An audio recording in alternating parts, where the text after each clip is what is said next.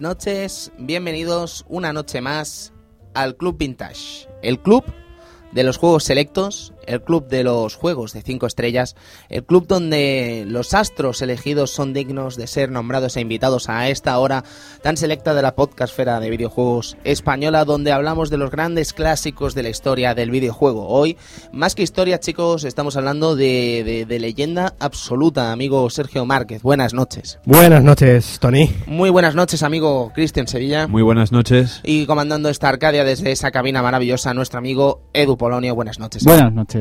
Eh, servidor de ustedes, Tony Pedrabuena, en un día donde vamos a hablar de un juego llamado Super Mario Land. No sé si les sonará. Un juegazo. Estamos hablando de 14 millones de unidades vendidas a lo largo de la historia. Cuidado, poca broma, ¿eh? Uno de los juegos más vendidos de la historia de Game Boy. Así de cabeza creo recordar que es el quinto o el sexto como mucho. Solo por detrás de los Pokémon, de Tetris y poco más. Ujú. Poco más. Un juego maravilloso que es digno de ser nombrado e invitado a este club tan selecto. El Club Vintage. Así que nos vemos ahora.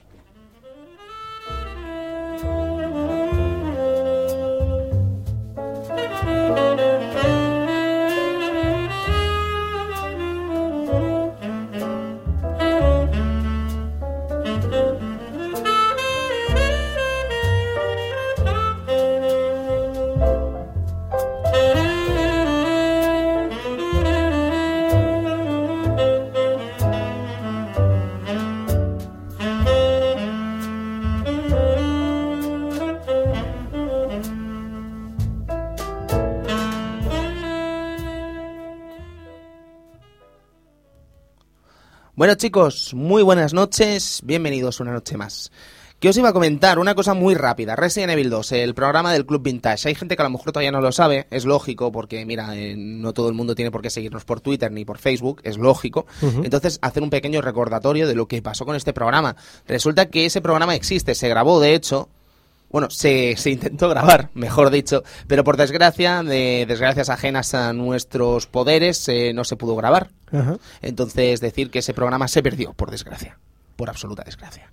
Así que decir que lo repetiremos eh, muy pronto. No sé si no os puedo prometer que será la semana que viene, pero casi casi que sí que os puedo prometer que será como mucho dentro de dos semanas. ¿Vale? O sea que estad atentos porque lo grabaremos. ¿Qué es lo que pasa? Que no lo anunciamos porque es una tontería, porque no, no vamos a cancelar un programa para hacer Resident Evil 2, sino que a lo mejor dentro de dos semanas tenéis doble ración del Club Vintage, así que no valía la pena anunciarlo la semana pasada. Quiero decir, se hará, pero eso, será como un programa extra, ¿vale? O sea, tendréis doble ración de Club Vintage muy pronto y además con un juegazo como es Resident Evil 2. Ese programa no se va a perder, no os preocupéis. Así que lo volveremos a hacer, no pasa nada, es cosas que pasan. La profesionalidad se lleva dentro y la mejor manera de hacerlo es así. Exacto. Pues Muy, bien. chicos. Eh, resaca Ocarina of Time para hablar de otro juego de Nintendo. Vamos a hablar de sucesos de 1989 primero. Vamos a hablar de Irán, que rompe relaciones diplomáticas con el- la Gran Bretaña por la novela del escritor Salman Rushdie, Los versos satánicos. Aquí me tendréis que ilustrar porque yo Sí, la verdad... bueno, la verdad que poco. El, el tipo este, el escritor Salman Rushdie, famoso ya, bueno, buscado en todo, en todo, en todo el, eh, los estados, estado, bueno, de, de Estados Unidos y tal. Allí eh, buscado por el FBI y tal, y se permitía el lujo de aparecer en, en conciertos y todo esto, saludar e irse otra vez en un helicóptero, ¿sabes? En famoso concierto de, de U2, por ejemplo, de Rage Against the Machine. De repente aparece un helicóptero allí, boom, se baja un tipo, un tipo con gafas, saluda, ¡eh, chicos, soy Salman Rushdie, me busca todo el país, adiós, me voy. Y se iba el tipo ahí, ¿sabes? Eso, eso es tener estilo. Eso, hombre, eso... Y al lado, a, a Bono, a Bono ahí, o Zack de la Rocha. José Bono, No, amigo, no. Bono, el cantante de U2. qué grande. Maravilloso. Era una broma fácil, tío. Muy fácil, muy fácil, bueno. así que corramos un tupido velo. Primera emisión mundial de la serie de Los Simpson en 1989. Yo creo, creo que se refiere a esos cortos eh, denigrantes del Comedy Central. Hombre, denigrantes eran. Es que es un humor muy extraño. Es muy especial, esos cortos son muy especiales. Bueno, Que eran como los de aquel capítulo especial que sacaron. Ese recopilatorio, ¿no? Que se veían como mal dibujados. Hostia. Eso es, eso es, ni más ni menos, amigo Cristian. Son como una especie de cortos de cinco minutos donde sacan una moraleja. Y no sé, no era, no tenía nada que ver con lo que tenemos ahora, ¿eh? De los Simpson, absolutamente nada que ver. Que eso iba a decir a este hombre, ¿no? Que iba a llegar. Matt Groening. Matt Groening. Madre mía, ¿qué os voy a contar de Matt Groening que no sepamos ya? No obstante, películas The Abyss. The Abyss, con, dirigida por James Cameron. Mm, con un Ned Harris y Michael Biehn ahí. Una película a mí me, me, me gustó bastante. Era como una especie de, de aliens, pero debajo del agua. ¿No la has visto esta? No, no he tenido el gusto, es pero interesante. la veré. Eh, sí, sí, es interesante, bastante, bastante curiosa y, y bueno, y hace poco creo que, no me acuerdo en qué programa fue, en el, en el Zelda, que creo que destacamos esta película, porque era una película que los efectos especiales estaban tratados con la- una computadora de la Silicon Graphics. No sé si te acordabas de Sí, ese dato. sí, no, no, no, pero claro, no me deja de sorprender usted nunca. Pues ahí está. Violent Cop. Violent Cop de, de Beat Takeshi Kitano. Hombre, es que cuando hablamos de Takeshi Kitano hay que hacer una referencia. Cuidado, ¿eh? Reverencia. Cuidado. Y Para- referencia también. Para mí, para mí era es, es la, de las mejores películas que tiene este hombre. Pese que a mí me, me, me hizo me hizo gracia en las críticas, los críticos de cine y tal, que la ponían de fascistoide, de no sé qué, no sé cuánto, ¿sabes? Claro. Era una película que había venido de tapadillo aquí en España, la sacaba Strong Video, que era una, una submarca de manga y tal, y eh, una película que viene así, hay que a por ella, ¿no? ¿Qué pasó? Que el amigo Kitano empezó a ganar premios, ¿sabes? Ganó Cannes, ganó la Palma de Oro, no sé qué, por, por Halabi. Y de golpe y porrazo esos mismos críticos que hace dos años criticaban Violent Cop, ahora era un, un director de culto. Ah, ¿cuántas veces pasa eso, amigo Sergio? ¿Cuánto? Pero solo, no solo en el cine, sino también en los videojuegos, en el fútbol incluso. Fernando Torres. Eh, bueno, pues esto, que Violent Cop a mí me, me encantó, una película muy dura, muy cruda y que os la recomiendo encarecidamente. bien, bien. Black Rain. Black Rain, ahí, Ridley, Ridley Scott, Joder, Ridley Scott Ridley y James Scott. Cameron en el mismo. Impresionante. Madre mía, vaya dupla. eh, Michael Douglas y Andy García. Increíble esa historia ahí de, de, un, de un jefe de la Yakuza que tienen que ir a, a buscar a Japón y tal. Qué Genial, bueno. Genial. Andy García, seguro que a Chache le encantaría esta película. Es amigo, amigo suyo. Hombre, ya has visto. Ahí- yo es que incluso diría que son familiares. Sí, sí, sí, se, se dan un aire importante a pesar de que no sea cubano el amigo Chache. Batman. Esto es que quería reservarlo para el final porque es maravilloso. Te he visto, Madre mía. Tim Burton. te he visto. Tim Burton. Tim Burton. No me gusta especialmente Tim Burton, ni mucho menos. A mí tampoco. Pero Batman sí. Es maravillosa. Qué película. ¿Cómo se llamaba Kim Basinger en esta peli? ¿Te acuerdas o no? Uy, no, no me Vicky. Bale. Ah, es verdad, es verdad. Vicky Bale. Ajá. Que la banda sonora la hizo Prince, lo sé por eso, porque ya empezaba la canción di- diciendo el nombre de ella. Vicky Bale era un sampler que Ujú. metían ahí, Vicky Bale lo repetían, ¿no? Qué Entonces, ¿qué pasa? A base de meterte el sampler ocho veces, ¿sabes? Pues, pues a- al final te, te lo acabas, te lo acabas aprendiendo el nombre de esta chica, ¿no? Que salía guapísima en esta peli. Sí, sí, toda la peli en sí era maravillosa. Era es una de mis pelis de la infancia.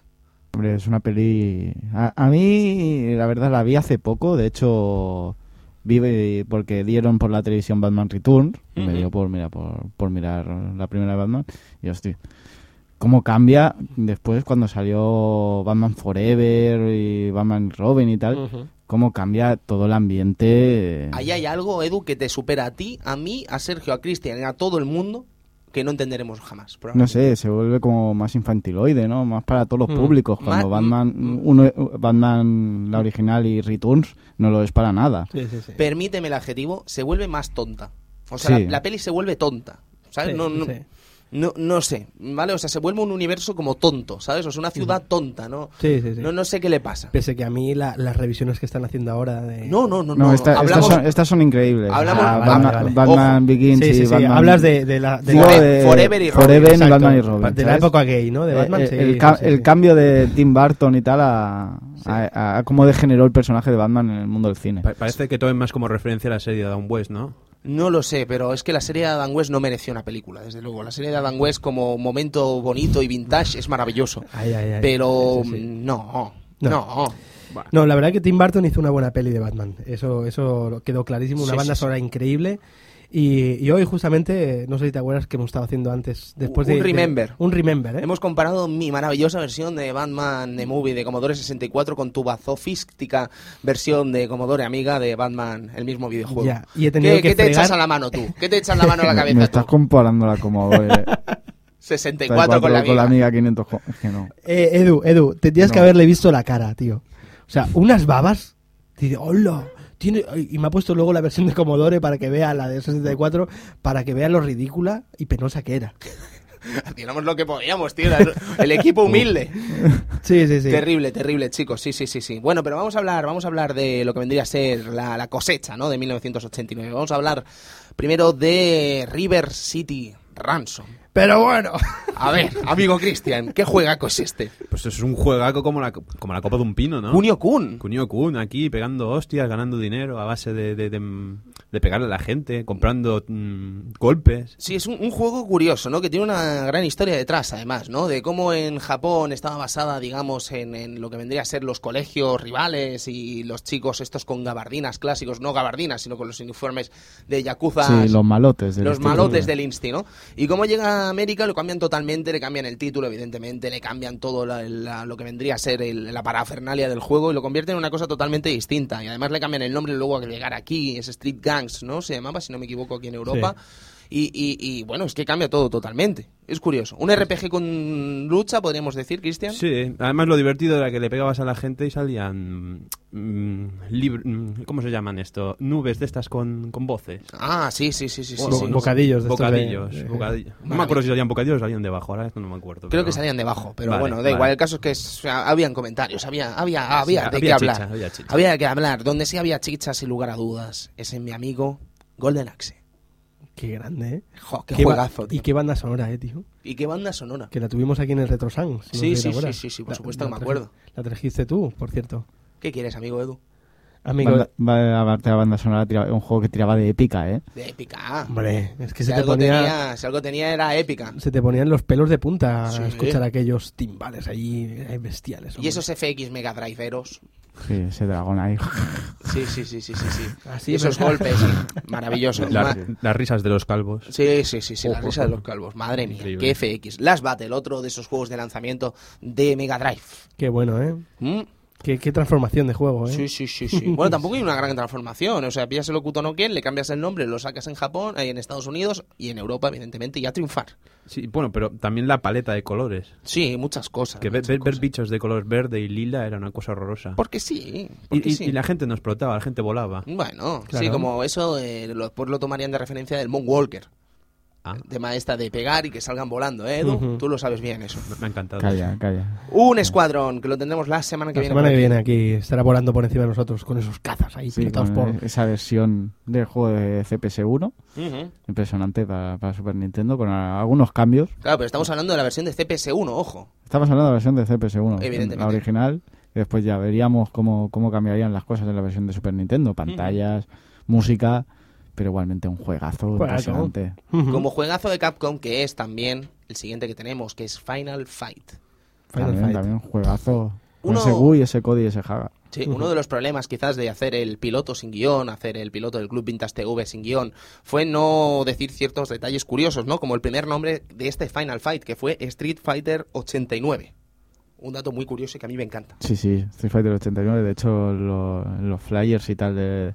Hay flyers, hay, flyers, flyers que con el existen. nombre, o sea, impresionante. Sí, sí, sí, muy, muy curioso. Un juego que ha marcado. Nos ha marcado a todos los amantes de los beat'em ups y todo esto. Sin lugar a dudas, amigo Márquez. Un yo contra el barrio era. Sí, sí, qué clásico, ¿eh? Pero Qué bueno. Yo creo que de los que sientan más cátedra al final en la historia del videojuego.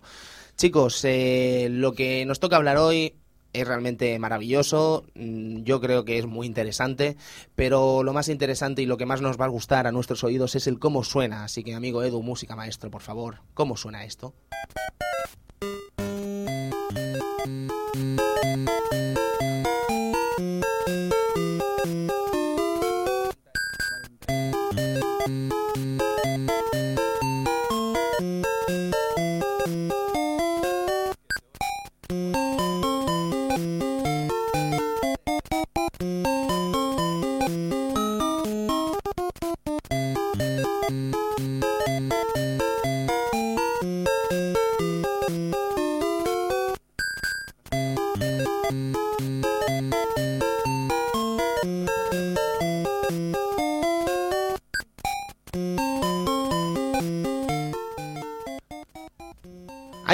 Casualidad que me hace particular gracia, una de esas anécdotas que dices, madre mía, ¿dónde van ustedes con estas anecdotarios, amigos vintagers?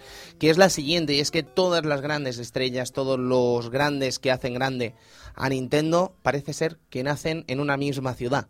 Y esa misma ciudad es la del nacimiento de la propia empresa Nintendo, estamos hablando de la misma Kioto.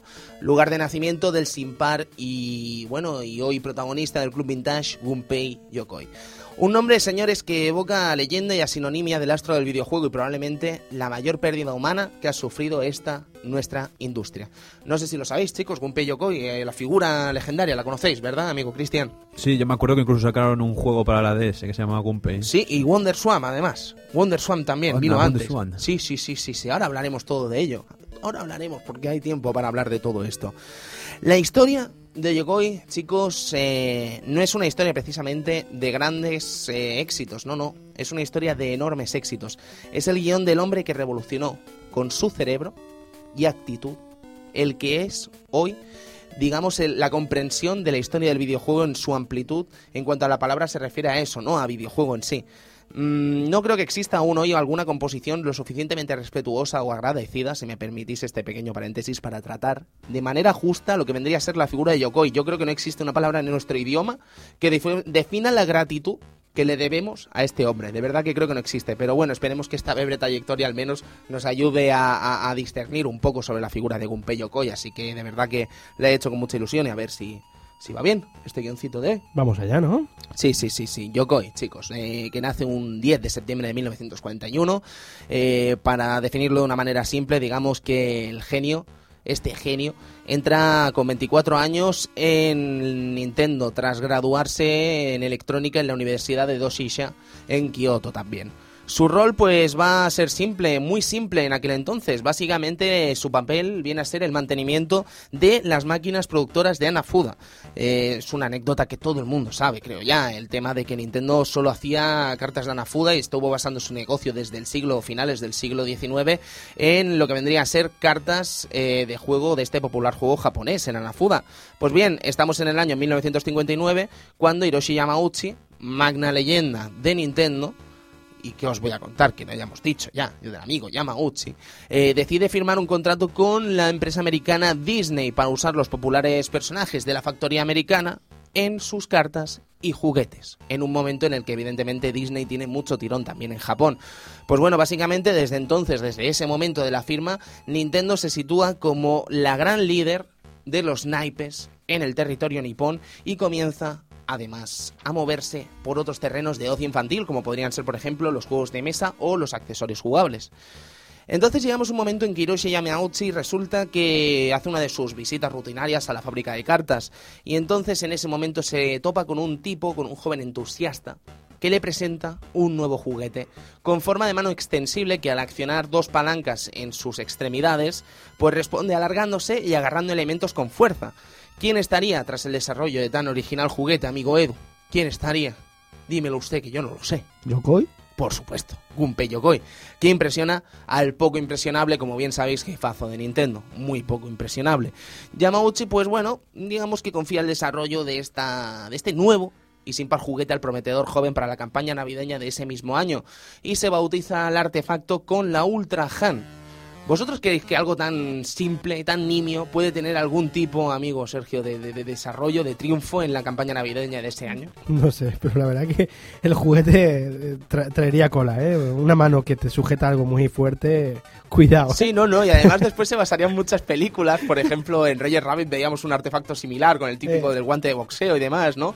Pero bueno, decir que sí, evidentemente sí, esto tiene un éxito absolutamente brutal y las Pascuas de ese año pues se convierte básicamente en el juguete de las Navidades, en el juguete de la temporada, vendiendo cientos de miles de unidades, lo que permite a Yokoi situarse en el mapa de la empresa aún familiar de Nintendo. Bueno, no, mentira, no es familiar ya, la empresa de Nintendo que eh, Yokoi, no, Yokoi, perdón, Yamauchi, no sé si sabéis que echó a toda su familia de la empresa al entrar él como presidente, ¿sabes? En una empresa muy familiar Nintendo, todo estaba regido por la familia Yamauchi básicamente, y cuando entró Yamauchi dijo adiós, adiós, adiós. Para que veas cómo la gasta. ¿eh? Este hombre las gasta pues como le interesa, eh, negocio, Negocio. amigo Edu, negocio, dinero, quiere recibir dinero y le da igual echar a la familia para ello. Al fin y al cabo yo creo que al final se demuestra que los actos de Yamauchi respondieron de forma coherente y lógica.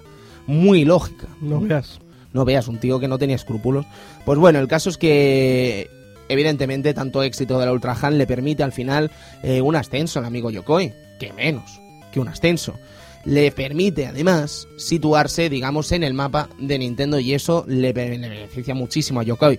Pero bueno, la historia de Yokoi, pues digamos que continúa nutriéndose de esos ascensos y subidas de rango en la división de desarrollos de juguetes de Nintendo para dar pista libre a todas las magníficas ideas de lo que digamos que los de Kyoto convertían en juguetes y su cabeza convertía en oro, en lingotes de oro básicamente. Curiosidades jugables de Yokoi que os voy a contar, pues eh, creó todo tipo de asuntos jugables, pero hay uno que a mí me hace particularmente gracia, es el Love Tester. ¿En qué consiste esta máquina? ¿Qué, qué, qué pensáis? Así a bote pronto. Love Tester, Nintendo. ¿Qué, qué podría estar haciendo Nintendo con este Love Tester, amigo Cristian? Pues no sé, la verdad es que quería juntar parejas o... Pues casi, casi, Casi. casi. Podríamos decir que era una especie de maquinita que iba con dos eh, bolas de metal a cada extremo y que al tocarlas la mujer y el hombre, pues la máquina le decía la afinidad que tenía la pareja, eh, pues midiéndola con las manos. Una cosa muy curiosa. No sé. Hombre, Esto cosa- de- co- cosas peores salen ahora y, Sí, y- no, y pero- se ven por la televisión. Por Ma- supuesto. Madre de Dios, o sea... El Love ¿qué- Tester, Edu. ¿qué, qué, qué clase de, de porcentaje de acierto tenía esto? Porque, macho... ¿Habrá creado alguna pareja este aparato? No lo pareja. sé, pero cosas más tontas ha visto. Yo, a mí, este, este aparato concreto me recuerda mucho a la Casio Club. Aunque no tengan que, a- que coger a ninguna cosa por la mano. Pero en la Casio Club, la agendita esta electrónica para niños tenía una opción en la que ponías dos eh, fechas de nacimiento y te decía la afinidad que tenían eh, esas dos personas. Qué bonito, ¿no? Sí, sí, sí. Además era gracioso porque jugabas entre hombres, ¿no? Amigo y amigo o amiga y amiga, ¿sabes? O sea, era un gran momento de esos de, de- de- de cuando eres pequeño dices, oh, qué gracioso soy. Somos, somos hermanos de sangre. Sí, sí, Porque sí. lo dice la Casio Club. Sí, sí, claro. La Casio Club eh, dictaba la verdad, La verdad nada más que la verdad. Sí, sí, sí. Chicos, amigos Vintagers, fecha de oro. La debemos marcar en el año 1974, momento en que Yokoi dejaría de lado los juguetes para comenzar su nueva andadura con juegos electrónicos, negocio que como bien sabréis por esta década ya, eh, por esta década ya empieza, digamos, a dar sus primeros frutos y a dar sus primeros índices de popularidad. Con este fin, a comienzos de los años 70, eh, Yamauchi abre la Nintendo Development Division, donde Yokoi coincidiría y conocería a otros de los grandes personajes de la industria nintendera. Estamos hablando ni más ni menos, reverencia, Genjo Takeda.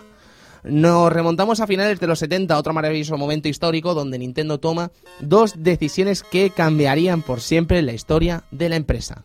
La primera de todas, el salto al territorio americano con Minoru Arakawa como gran abanderado de este importante periplo, lo que nos queda, amigos, todavía por hablar del amigo Arakawa. Anda que no hemos hablado y los que nos queda todavía. La segunda decisión sería la separación del equipo de desarrollo en varios grupos, este Research and Development en muchos grupos, y decir que, bueno, eh, con tal intención de separarlos y potenciar los genios distintos en cada equipo. Eh, Yokoi sería el absoluto protagonista, ah, por ejemplo, del Research and Development número uno, quizás el más importante de la historia de Nintendo en cuanto a desarrollos y éxitos se refiere. El destino, ese amigo inseparable de Gunpei Yokoi hasta el fatídico 4 de octubre de 1997, le quiso sonreír incluso con uno de los mayores desastres que se recuerdan en la industria nintendera. Estamos hablando de Radar Scope, un juego de recreativa que en 1980 sale en Japón. No sé si lo habréis visto alguna vez con los medios que disponemos ahora de ver estos tipos de juegos, ya sea por distintos emuladores o por YouTube. Digamos que es una especie de Space Invaders. No sé si te lo he enseñado alguna vez, amigo Edu, este juego. Creo que sí, creo que... Es una, es una especie de copia nintendera del Space Invaders. ¿Vale? Esto viene firmado por Gunpei Yokoi. ¿Qué es lo que pasa? Que en esa época salen muchos juegos de similar estilo. ¿Vale? Todo viene a la raíz de la popularidad que tiene el juego en Japón. Pero también la que tiene en Estados Unidos, que es magna y tremenda. ¿Qué es lo que pasa? Que Nintendo Japón decide enviar a América lo que vendría a ser una remesa de 3.000, 3.000, ¿eh? 3.000 cabinets a Estados Unidos. ¿Qué es lo que pasa? Que no consiguen vender ni mil, es decir, un tercio de las máquinas que envían. Pero como bien sabéis, chicos, las cabinets, las recreativas en sí, ocupan un espacio tremendo. Evidentemente, no solo en cuanto al espacio que ocupan, sino que suponen un coste tremendo de transporte, suponen un coste tremendo de almacén y suponen además un coste tremendo de almacenamiento para que estas máquinas no se echen a perder. Pues bien, ¿qué deciden desde Japón? Una solución deciden reconvertir esas máquinas en otro juego. Para ello, confiaría en la tarea de, dicho juego a un joven entusiasta que ficharían tres años atrás y que su tarea hasta entonces se había basado básicamente en decorar y dibujar adornos para juguetes y máquinas de Nintendo. Su nombre, ¿qué os voy a contar? Un tal Shigeru Miyamoto. Hoy leyenda del videojuego, probablemente gracias a una casualidad acaecida en Estados Unidos como fue este Radar Scope, este gran desastre del amigo Yokoi. Pues bien, Miyamoto junto a Yokoi desarrollan lo que vendría a ser Donkey Kong y Nintendo no pasaría de vender las 2.000 cabinas que tenían de Radar Scope, que fueron convertidas de Radar Scope a Donkey Kong, cambiando ciertos chips y, y demás. Y la placa, evidentemente, que si no cambias la placa, amigo Edu, ¿dónde vamos a parar? no También cambiarán los adornos y claro. demás. Evidentemente, entonces, ¿qué es lo que pasa? Que no es que vendan las 2.000 cabines que tenían en el almacén, sino que llegaron a vender hasta 90.000 máquinas recreativas si juntamos las ventas totales de Donkey Kong 1, 2 y 3, donde sería Donkey Kong 1, evidentemente el juego más popular de todos, y Donkey Kong 3 un poco desastrito en cuanto a sus ventas. No sé si hizo una cifra de 5.000 unidades. Creo que en el piloto de Donkey Kong Country del Club Vintage hablábamos un poco de estas ventas.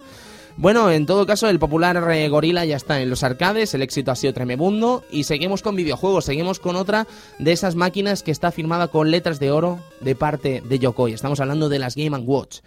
Eh, sencillas maquinitas con pantalla de cristal líquido que se servían de distintos, distintos éxitos de recreativos y distintos éxitos de cómic o televisión, entre ellos, por ejemplo, creaciones de Nintendo o algunas licencias externas, por ejemplo, Pinus, eh, para ofrecer pequeñas experiencias jugables en la palma de la mano.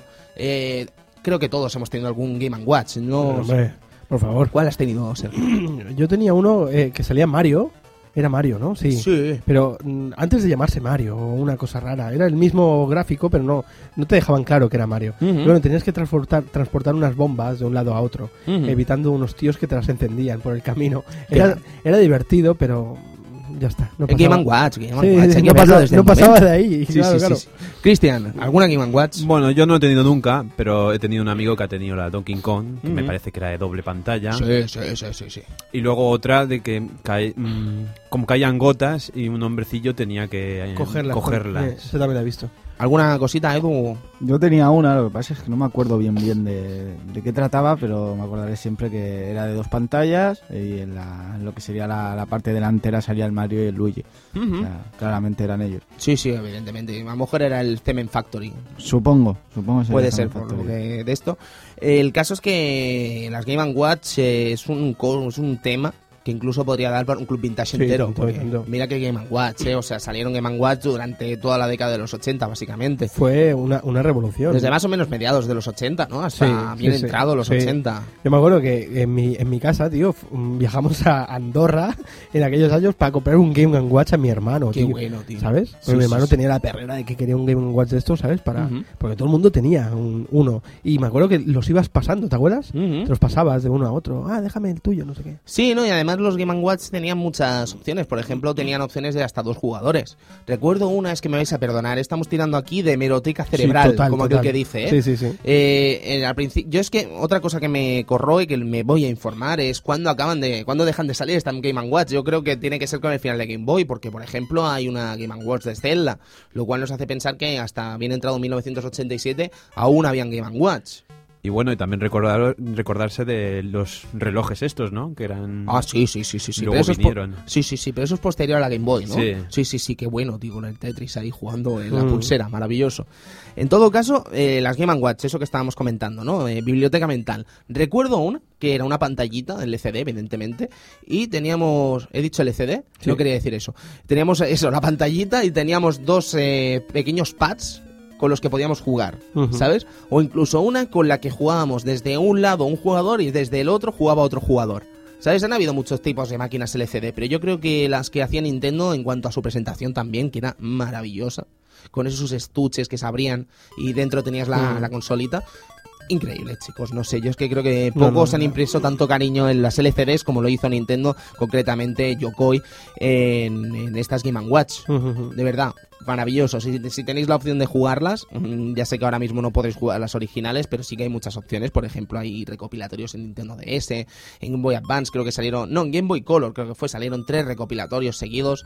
Eh, no lo perdáis porque de verdad es historia del videojuego. Total, Sí. historia del videojuego. El inicio total de las, de las portátiles de ahora, ¿no? Quizá. Como aquel que dice, y además tú ríete, pero Nintendo DS no deja de ser una continuación, un nieto, ¿no? Un bisnieto de la Game Watch. O sea, la, la forma, por ejemplo, de la de Zelda o la de Donkey Kong, creo que tenía dos pantallas también, Mm, ¿no? La sí. de Donkey Kong. Pues no deja de ser eso, el bisnieto de, de, de, de- de las Game Watch. Totalmente. Así que hasta aquí estamos todavía debiendo al amigo Yokoi. No, no, de verdad, es, es hasta emocionante si te lo paras a pensar.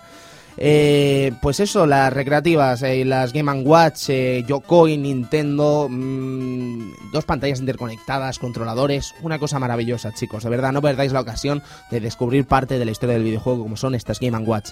Pues bien, eh, éxitos en arcade, reconocimiento a su calidad. eh, Nintendo al final la acaban lanzando, como bien sabéis, en 1983 la Famicom. Los distintos Research and Development pues comienzan a trabajar en ella. ¿Qué os voy a contar? Miyamoto con sus ideas, Yokoi produciendo, desarrollan juegos para arcade como Donkey Kong Jr., Donkey Kong 3, que comentábamos que había tenido unas ventas bastante chungas, o Mario Bros que son portados rápidamente a Famicom, donde se unen a otros títulos de Genjo Takeda, como por ejemplo Popeye o Punch Out. La máquina goza de un catálogo fantástico y el trabajo de Miyamoto pues resulta impoluto, lo que provoca que a Miyamoto le den nuevos aires. Al popular diseñador se le manda entonces a un nuevo estudio donde realizará las obras maestras que pasarían a formar parte del olímpico jueguístico que hoy tenemos en el cielo de los videojuegos, ¿no? Por ejemplo, en el Club Vintage hemos repasado ese Super Mario Bros. 3, eh, repasamos la semana pasada el Zelda Ocarina of Time. ¿Qué os puedo contar de juegos de Miyamoto que no sepamos ya? un, un tipo, una leyenda del videojuego. Grandes juegos de Miyamoto, amigo Sergio. Sí, sí, tanto. La verdad que es, es, es curioso, ¿no? Encima también eh, la ilusión que hace, ¿no? De tratar el, el primer programa de, de- que vamos a que vamos a tratar de una portátil, ¿no? Sí, sí, sí, sí, es verdad. No había pensado todo, en con eso. todo esto de- del Game Watch, ¿no? Ahora que he dicho yo antes el comentario de las portátiles. Y estaba pensando yo mientras, mientras hablabas y tal, que aparte hago dos cosas, ¿no? O sea, te escucho y encima pienso. O sea, No veas qué tío, ¿eh? Soy la bomba ya. Debes ser una mujer, tú. Eso, eso es la edad. Sí, ya sí, lo, sí, ya, sí. Lo, ya lo podrás hacer, amigo Tony. A ver si con unos puntos de experiencia lo consigo. Bueno, pues esto que es curioso, ¿no? Que tenemos hoy el primer eh, Club Vintage de, de una portátil. Puede usted continuar, por favor. Muchas gracias. Además, Yokoi no se contenta con esto. No sé si lo habremos comentado alguna vez en el Club Vintage, seguro que sí. Sí, por supuesto que sí. Lo comentamos en el Super Mario Bros. 3. Lo que vendría a ser la guerra, la llegada más que guerra de Nintendo, Nintendo Enter- Entertainment System a Estados Unidos con ese, ese caballo de Troya llamado ROF de Robot y esa Zapper que intentaban ocultar eh, de alguna manera que la Nintendo Entertainment System era más allá que una consola, un sistema, un juguete que podían jugar niños, que además podían disfrutar después de videojuegos que no estaban demasiado bien vistos en esta época de los 80 en Estados Unidos, entre ellos una cosa encerrada llamada Super Mario Bros. No obstante, el éxito de Nintendo en los primeros tiempos radica totalmente en Rob the Robot y en Zapper, creación de Gunpei Yokoi. Es que, ¿qué os voy a contar, chicos? Es que es increíble. Este hombre no veas, ¿eh? No para, no para. Es Vaya. una, una, una máquina de nuevas ideas. No para, es un constante. Y las que nos estamos dejando, por supuesto, ¿eh? porque hay miles de cosas de juguetes que nos hemos dejado que también habría valido la pena reseñar, pero evidentemente, por desgracia, no podemos hacerlo porque no tenemos el tiempo que todo nos gustaría ¿no? a lo largo del tiempo de este Club Vintage. Bueno, chicos, avanzan los años. Eh, Yokoi sigue produciendo grandes éxitos para Famicom. Entre los grandes éxitos de este buen hombre se cuentan cosas como, por ejemplo, Edu Ice Climbers. Juegazo, juegazo. Indiscutible. Impresionante. Dukhan, eh, Balloon Fight, eh, un juego que a mí me gusta. Con la edad he aprendido a apreciar Balloon Fight. No sé si a vosotros os gustará. No lo tengo yo. No. Era, era- No. era- era un poco difícil el juego, ¿no? Era difícil. Sí. Los primeros niveles muy fáciles y después la cosa se complicaba hasta límites insospechados. Yo me acuerdo que era el típico juego que lo ponías y no sabía ni de qué iba. Sí, sí, sí. Ibas no. saltando, te iban petando los globos. Y tú eras feliz, Y tú eras pensando feliz. que ya está, ¿no? ¿Qué, qué- qué voy a Sí. hacer yo? Eh, bueno, resulta que era petarle los globos al, al contrario, pero bueno. Qué bueno, ¿eh? qué violento hasta Qué cierto violento. punto. Kid Icarus, ese juego que nadie recordaba, pero todo el mundo recordó con la- el anuncio de Brawl. Me encanta, me Sí, encanta esos sí. fuckers, amigo Sergio, que hablábamos antes. Sí, esta gente que se, se unen a la moda en el último momento, ¿no? Hombre, Kid Icarus, ¿cómo, record- Oh. cómo no olvidarlo? ¿Cómo no? Goom Sí, Show, otro maravilloso juego. Fire Emblem, creador de Fire Emblem. Fire Emblem. O Famicom Wars, que vendría a ser el predecesor de lo que hoy conocemos como Advance Wars. En 1986, estáis pensando, Tony, te falta uno. No, no, me falta. 1986 se junta con un tal Yoshio Sakamoto. Oh, Yoshio Sakamoto. Y crean la que será una de las primeras heroínas recordadas por siempre en la historia del videojuego, Samus Aran y su aventura galáctica llamada Metroid. Buf. ¿Qué, qué decir de, de, de Samus? Es que le vamos a dedicar un programa tarde o ya temprano. está. Es que va a tocar, va a tocar tarde o temprano hablar de Metroid. ¿De, de cuál Metroid? De todos. De todos. No sé cuánto lo vamos a dedicar, pero tocará en algún momento hablar de Metroid, seguro, porque es que lo merece. Bien, chicos, eh, ¿qué os voy a contar? Deidad del videojuego, Gunpei Yokoi, es que no podemos ni negarlo, pero es que aún queda un paso, aún queda un paso definitivo, aún queda con el Research Development hacer algo que haría historia, más historia si cabe, dentro de la empresa de Kyoto. El día en el que el juego portátil se adapta al nuevo mundo y bajo una forma blanca, cuatro pilas, un cartucho, tornaba en leyenda las dos palabras que amigos, a nadie que se haya visto involucrado de forma directa o indirecta en la historia de nuestro querido videojuego, jamás, jamás, jamás podrá olvidar. Estamos hablando de la Game Boy. Game Boy, que nace del Research and Development número uno, con el fin de ser el sistema de juego portátil definitivo. Nadie podía imaginar en 1989, nadie, creo, nadie, podía imaginar la longevidad que tendría la consola, ni la cantidad de software, ni las numerosas reposiciones que recibiría, ni el éxito ontológico, ni el reconocimiento mundial, ni los millones de consolas y cartuchos vendidos, o los millones de dólares, yenes, pesetas, monedas que existen en nuestro planeta dispuestos siempre en el lado del vendedor para recibir a cambio la dichosa máquina, Edu. Dichosa máquina. Dichosa máquina, esa Game Boy, ¿no? Sí, sí, sí, parad a pensarlo, ¿eh? Parad a pensar una cosa, ¿eh? Una- un, un sencillo ejercicio. ¿Recordáis a alguien que no tuviera una Game Boy de alguna manera directa o indirecta? Quiero decir, todo el mundo tenía acceso a una Game Boy, siempre. Hmm. Ya fuera por tu primo, ya fuera por tu prima, tu hermano, tu hermana, o, o similares. Siempre había una Game Boy cerca, o de un amigo cercano, o de un vecino, no sé, es una cosa muy curiosa, ¿sabes? Igual que en otras consolas no tenías por qué. Game Boy, si te lo paras a pensar fríamente, siempre hay alguien que tenía una Game Boy cerca, siempre. No, y una vez, una vez eh, empiezas a mirar la historia de, de a partir de cuando salió esta Game Boy, ¿no?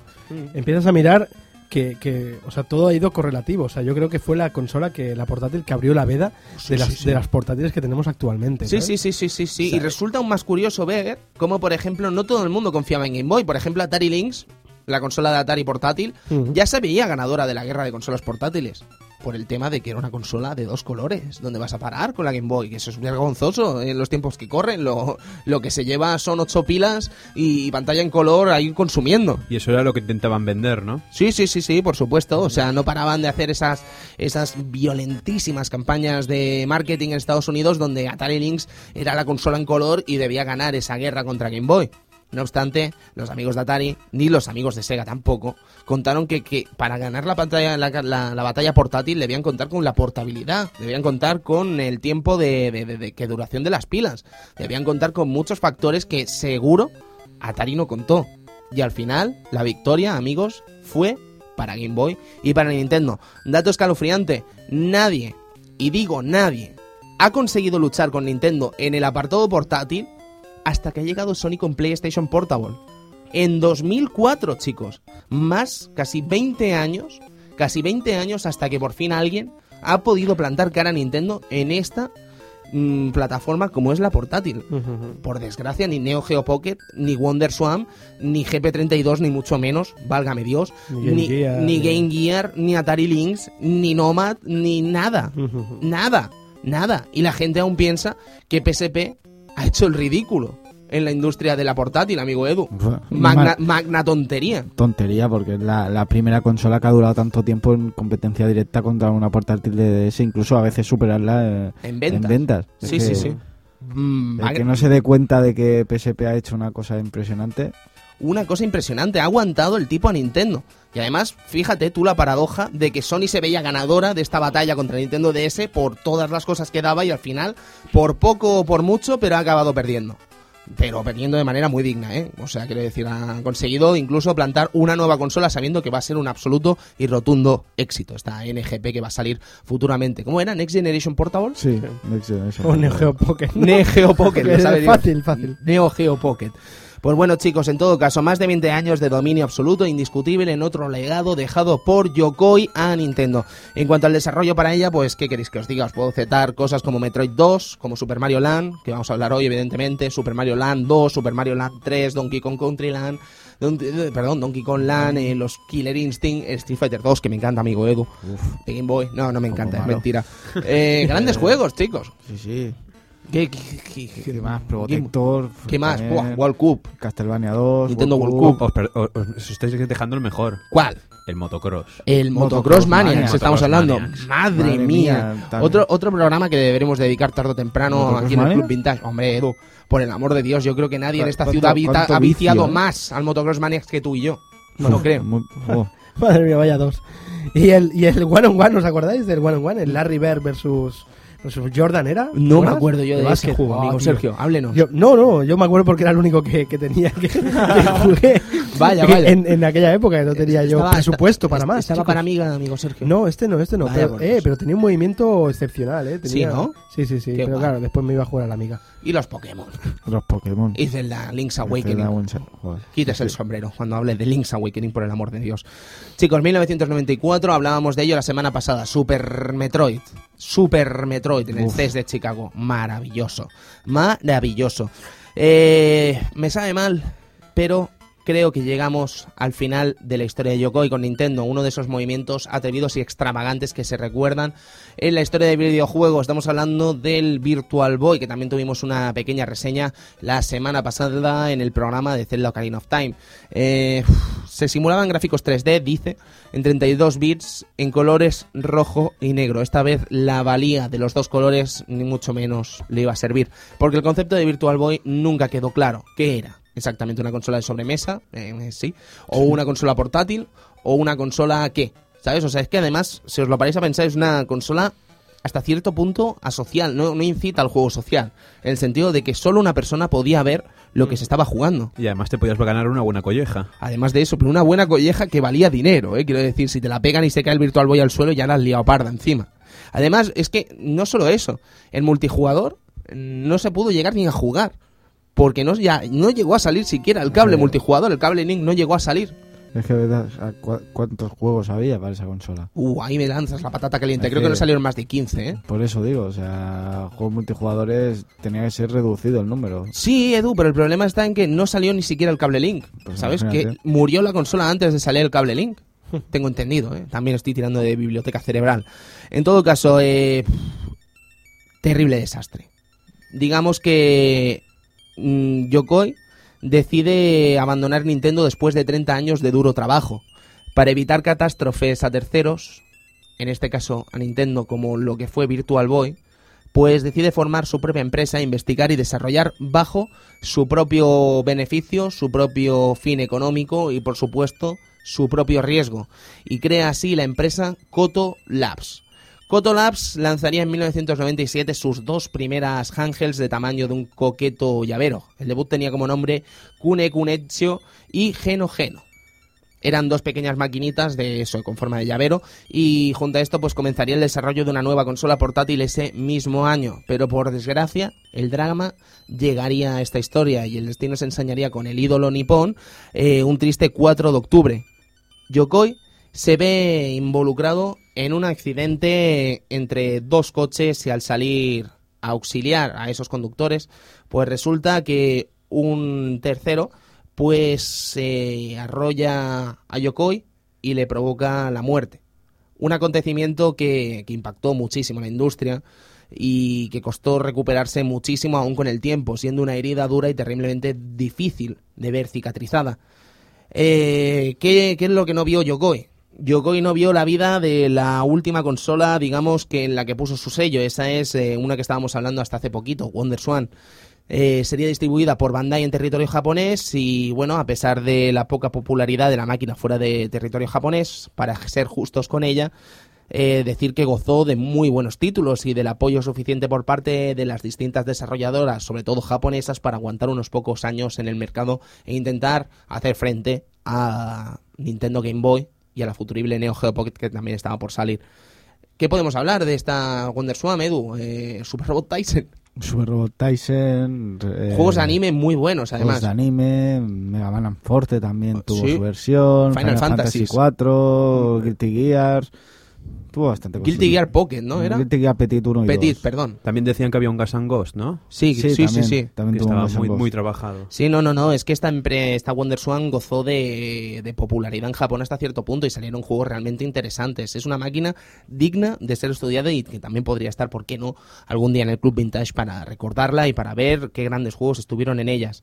No obstante, Go- mm, Koto Labs eh, intenta hacer un juego muy similar a uno de los puzzles desarrollados por el genio nipón y lo renombra como Gunpei, en honor al fallecido genio, que es el juego que hablaba el amigo Cristian de Nintendo DS al principio del programa, que después saldría en otras consolas. Hmm.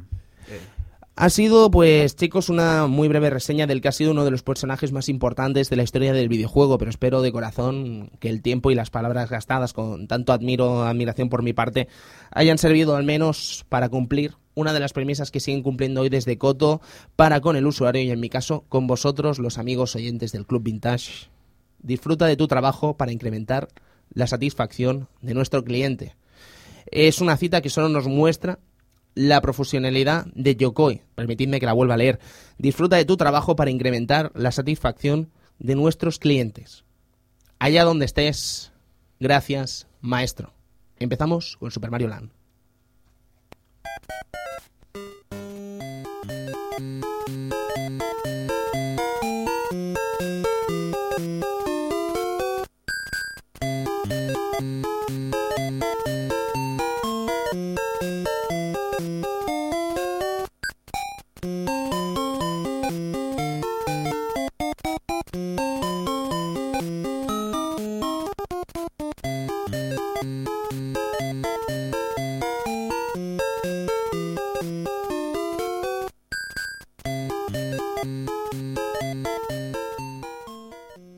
Pues, Tony, antes, antes de empezar ah, con el tema y tal, es, es triste, ¿eh? Me ha dejado un saborcito de, de boca un poco amargo. Es ¿verdad? una, sí, es que es una historia realmente al final triste, muy triste. Es que es un tipo que, que con la genialidad, la mente, porque es- yo este tío, conforme me estabas contando la, la bio de- del, de- del amigo Gunpei, eh, debería ser un tipo divertido este tío, porque un tío que tiene esas ideas tan geniales, Mm. crear, pues, ¿sabes? O sea, creaba, creaba todo, las ideas eran para divertir a, la, a la gente, tío. Sí, sí, sí. sí. Eso es genial, ¿sabes?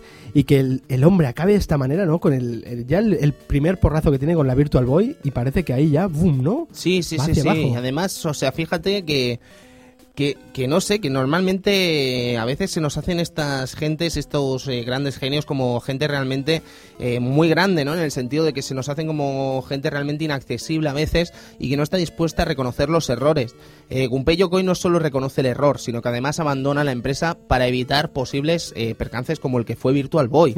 Esto no lo hace cualquiera. ¿eh? No, no, es muy japonés esto, ¿eh? Es muy japonés. Es muy honorable, ¿sabes? Sí, sí, sí, sí, pero hombre, conocemos muchos errores japoneses que después no, no Nada, han tenido nada. por qué dimitir. Sí, sí, sí, tanto. Yo qué sé, yo creo que ahora mismo, por decir un ejemplo que me viene ahora mismo a la cabeza, ¿eh? yo creo que Shingo Seabas, con los Pro Evolution Soccer en Japón, no está precisamente por la labor de dimitir ni hacer un pensamiento al respecto de su saga, amigo Edu. Y la verdad es que una saga ha caído, caído empeorando a medida de los años y no te- la verdad es que no, no creo que tenga mucha intención de irse. De hecho, muchos estaréis pensando ahora, hombre, Tony, no se puede comparar el fracaso de Virtual Boy económico con el fracaso de Pro Evolution Soccer cuando aún a día de hoy sigue dando unos beneficios brutales en todo el mundo, evidentemente. Pero, ojo, eh, la calidad de Pro Evolution Soccer no tiene nada que ver la de este, estos últimos años con la que puedo tener, por ejemplo, hace 7 u 8 años, ¿vale? O sea, tomad mi ejemplo como un momento ejemplar. Que me ha venido a la cabeza, ¿vale? No es precisamente quizás el mejor ejemplo de todos. No obstante, Super Mario Land, maravilloso juego. No venía con el nombre de Yokoi precisamente solo, sino que venía con gente como Yamamoto, con el amigo Harada o el amigo Okade del Research and Development número uno, que después desarrollarían juegos también muy importantes en la historia de Game Boy y Nintendo Entertainment System. La música, una cosa que no sabía, viene firmada por el amigo Takana, Um, yo pensaba que venía por nuestro aún más amigo... Koji Kondo. Estaba convencido que era música de Koji Kondo, ¿Sí? no sé por qué, de toda la vida, ¿eh? Lo había pensado. Bueno, desde que tengo uso de razón, quiero decir. Pues no, resulta que lo hace el amigo Takane y hace unas composiciones maravillosas, como podéis estar escuchando ahora mismo. Sí, muy pegadizas todas. Sí, muy- sí, muy, ni- muy Mario, quiero decir.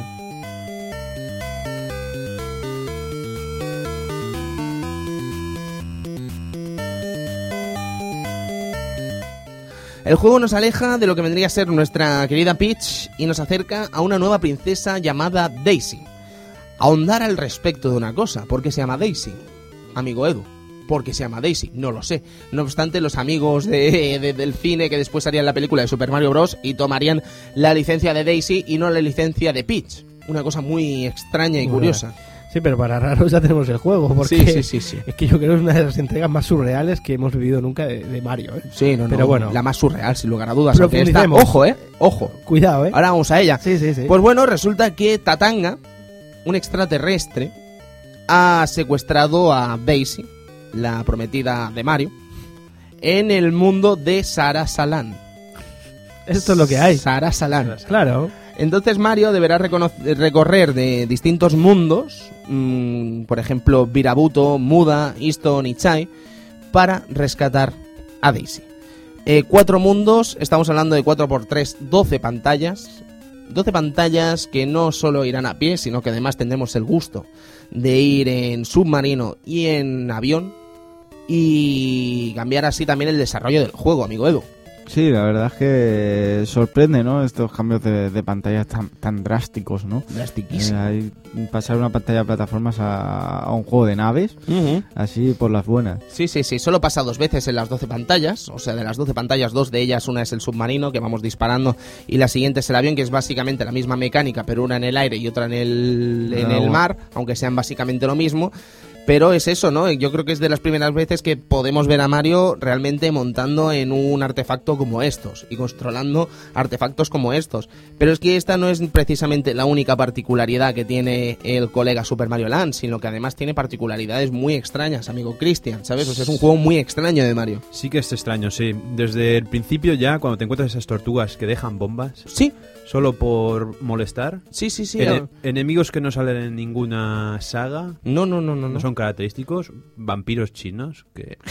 Ahora, ahora llegaremos, ahora llegaremos llegaremos, a, a. Chai, ahora llegaremos porque eso es el momento del juego casi, o sea, el momento de los vampiros chinos, o los zombies chinos, o samuráis en mi casa. Bueno, Bueno, tal vez lo que a mí más me sorprende del primer contento de este Mario es posiblemente que es, digamos, mm, sería una segunda parte del primer Mario, o es muy semejante al primer Mario. Es como si no hubieran intentado mojarse mucho a la hora de crear.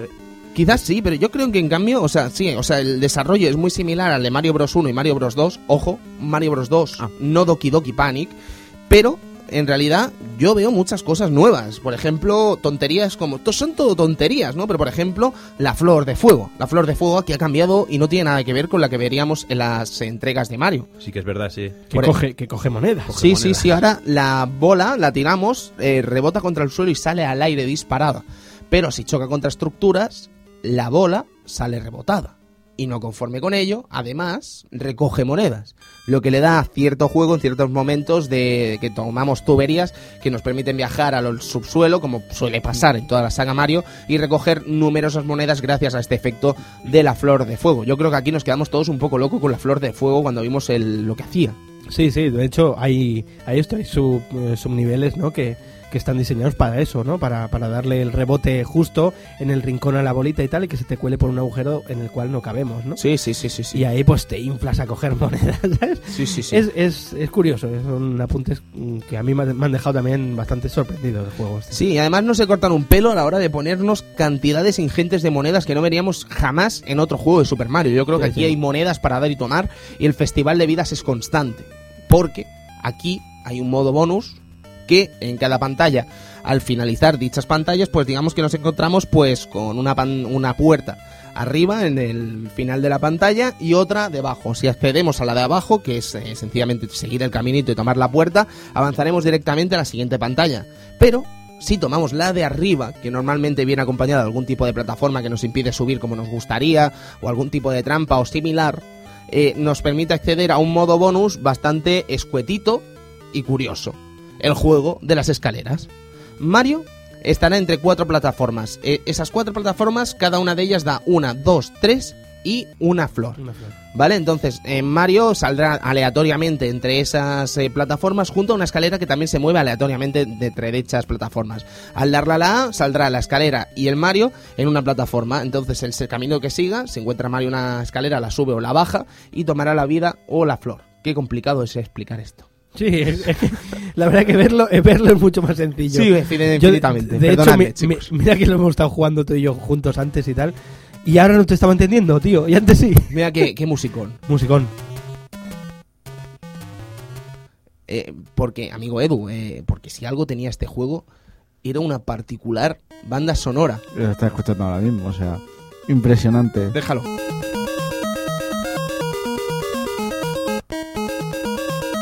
Fantástico. ¿Por qué ponen el cancán en- cuando coges una estrella? Porque esto es lo que os he dicho antes.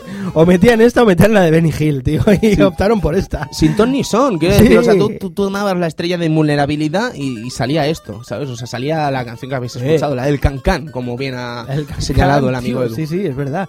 Y te, y te ponías hasta, hasta, hasta arriba de, de comerte bichos y de todo, ¿eh? sí, sí, sí. Ibas a muerte. Bichos que volviendo a las particularidades del juego, a las particularidades del juego, también son bastante particulares y únicos dentro de la saga Mario. Porque si bien tenemos unos Goombas que no son tan Goombas, también tenemos esas eh, tortugas que comentaba el amigo Christian, que explotan al ser pisoteadas. O también tenemos todo bicho, serie de bichos eh, que tienen un comportamiento un tanto peculiar, ¿no? Por ejemplo, esas extrañas moscas que saltan de lado a lado de la pantalla y al ser chafadas quedan muertas en el suelo y desaparecen. Qué triste, ¿no?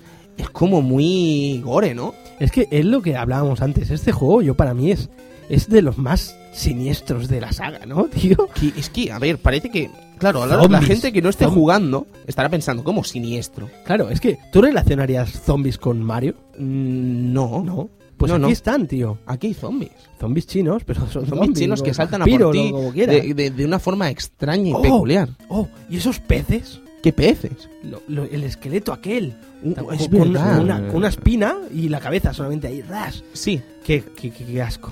sí, no, no, eso... Asco de eh, peces. claro, eh, eh, ¿por qué un pez con espina? Quiero decir, ¿por qué no un pez normal y simpático como hemos visto en, Claro. siempre en la saga Mario, no? No, hombre, teniendo en cuenta que es un Mario que apareces en un nivel desde un Omni, pues Claro, ¿Qué claro, más claro. se puede pedir?